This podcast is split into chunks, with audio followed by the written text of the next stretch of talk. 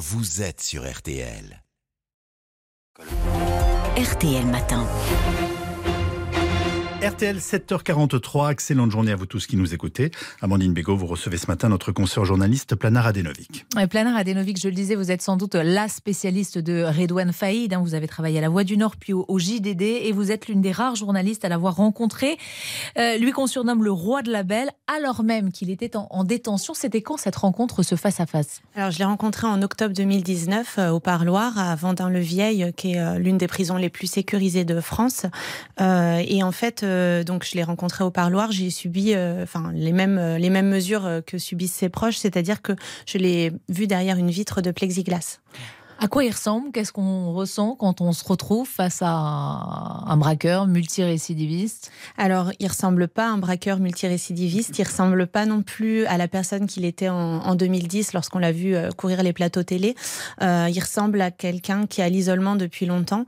Il a, il a le teint un petit peu gris, verdâtre même, euh, de quelqu'un qui voit pas le soleil. Et il est amaigri et il est bah, clairement il est vieilli par rapport à l'image qu'on a un petit peu partout. On va revenir sur ces conditions de détention, c'est le détenu le plus surveillé de France, plus que euh, Salah Abdeslam hein, quand il était euh, détenu euh, ici en France. il faut rappeler qu'il s'est quand même évadé donc deux fois, à chaque fois de façon extrêmement spectaculaire. La première fois, c'était en 2013 de la prison Lille Séquedin. Oui, c'était le 13 avril 2013 et il a pris en otage quatre surveillants avec qui il a passé toutes les portes de la prison en faisant sauter ses portes à l'explosif. Donc avec beaucoup de, de sang-froid de sa part et puis de, terreur évidemment euh, pour les surveillants. Ça dure 20 minutes, il parvient à ouvrir toutes les portes. Euh, à l'époque, il a déjà purgé euh, plusieurs peines et été condamné à, plusieurs reprises hein, pour une série de braquages. Il est soupçonné d'avoir organisé celui qui a coûté la vie à une jeune policière municipale, Aurélie Fouquet. On s'en souvient, c'était à Villiers-sur-Marne ça avait suscité une très très vive émotion. La deuxième évasion, elle est encore plus spectaculaire parce que ça se passe avec un hélicoptère. Oui, cette évasion, elle est complètement folle. Enfin, quand on parle à des personnes de l'administration pénitentiaire, encore aujourd'hui, euh, je pense à la directrice de, de Réau, euh, Julie Latou, ils sont, ils en reviennent toujours pas. En fait, euh, un hélicoptère, c'est pas posé, était en vol stationnaire euh, au-dessus de la cour d'honneur, euh, qui n'avait pas de filin de sécurité euh, de ce centre pénitentiaire, qui est très sécurisé aussi. Hein. il y a des gros mmh. profils là-bas.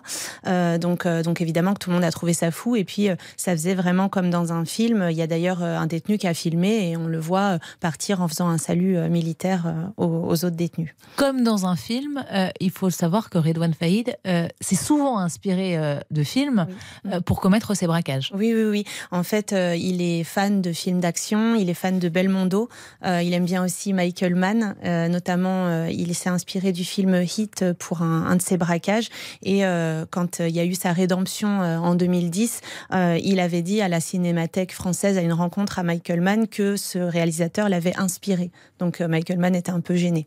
Avec un petit côté mégalo, sans doute oui, je pense qu'à cette époque-là, alors moi, c'est pas ce, ce Redouane Faïd-là que je connais, mais celui, euh, celui de 2010, oui, j'imagine que pour penser euh, réussir ce genre d'opération, il faut avoir euh, bah, une haute confiance en soi-même, c'est sûr. il vous a parlé de ces évasions? Alors, Pourquoi il euh, avait fait euh Oui, euh, alors il n'a pas pu me parler de, des détails de Réo puisqu'il les a pas donnés à ses juges. Donc évidemment, voilà, il n'allait pas me les donner à moi alors que toutes nos lettres sont lues par l'administration pénitentiaire. Pardon. mais par contre, il m'a parlé de la raison pour laquelle il s'évadait, il, il, se réévadait. Donc à part évidemment l'appel de la liberté qui est voilà un peu évident, mais par contre, il m'a expliqué que pour lui, c'était comme une drogue, comme comme l'adrénaline en fait. il me dit en fait ça, il parle de, il dit quand on a surfé à Nazaré, donc euh, mhm. euh, voilà ce, spot en Israël, euh, c'est dur de faire du pédalo sur les remous de la Seine. En fait, c'est son image, mais c'est pour dire qu'en gros, quand on a connu ce type d'adrénaline là, c'est très dur de revenir à une vie normale. Mais ça veut dire que quand en 2010, et vous le disiez, Planin, il court les plateaux télé pour faire la promotion de son autobiographie, on le voit arriver costume, chemise blanche, il jure alors qu'il ne recommencerait pas, il joue les, les repentis Hein. Il dit même Mes démons ne sont pas endormis, ils sont morts. Il y croyait pas C'était faux tout ça ou... Bah, alors justement, moi, euh, je pense qu'à l'instant T, il a voulu y croire, peut-être même s'auto-berner pour, euh, pour essayer de se mettre dans sa vie, parce qu'à ce moment-là, il a une compagne. Euh, lui, il a toujours voulu être père de famille. Il l'a pas été, mais cette compagne-là mmh. a, un, petit un enfant que lui, il a plus ou moins adopté, pas administrativement, mais il s'en occupe beaucoup. Donc je pense qu'il a quand même envie d'avoir une vie normale. Il est commercial, ça marche super bien, parce que bah, c'est quelqu'un qui a du bagou. Donc je pense qu'il a envie de, de l'être, il a envie d'y croire à ce moment-là. Mais ça, c'est on peut pas le savoir, hein, c'est au fond de lui-même. Euh, on le décrit effectivement comme quelqu'un qui a, qui a du bagou, charmeur, séducteur?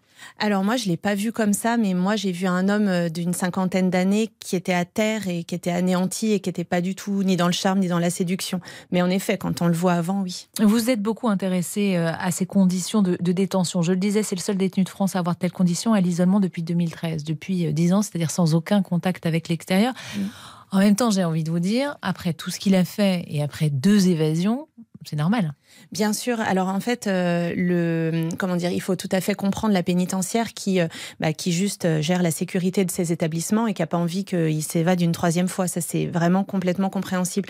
Ce qui est peut-être en tout cas ce qui pose question, c'est l'accumulation de mesures coercitives. Donc, c'est-à-dire, outre l'isolement, il y a ce parloir hygiaphone, donc le fait qu'il puisse pas toucher les membres de sa famille. Il y a les fouilles à nu à répétition. Ces évasions, elles ont toujours lieu lors d'un parloir. Voilà. C'est aussi pour ça que ces parloirs sont sans doute très très sûrs. Bien sûr, en fait, tout, tout, tout, ce, que, tout ce que vous décrivez est, juste et, compréhensible du point de vue de la pénitentiaire. Après, si on se place du point de vue des droits humains, euh, ce régime euh, en longue durée crée des, des, séquelles psychologiques irréversibles. Donc, euh, qu'est-ce qu'on fait? Parce que là, il risque la perpétuité avec l'évasion de Réau.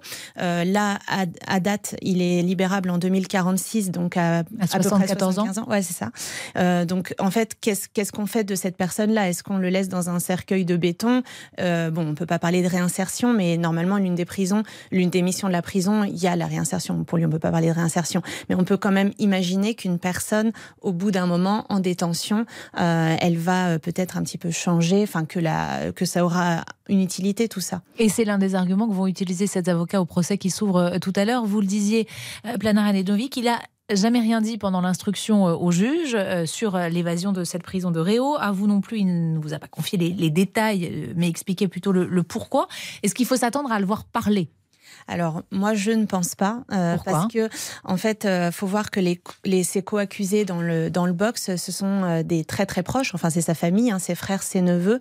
Euh, bon du coup en parlant euh, il pourrait tout à fait euh, mouiller ses proches et c'est quelqu'un qui a un sens aigu de la famille donc ça m'étonnerait beaucoup qu'il fasse ça.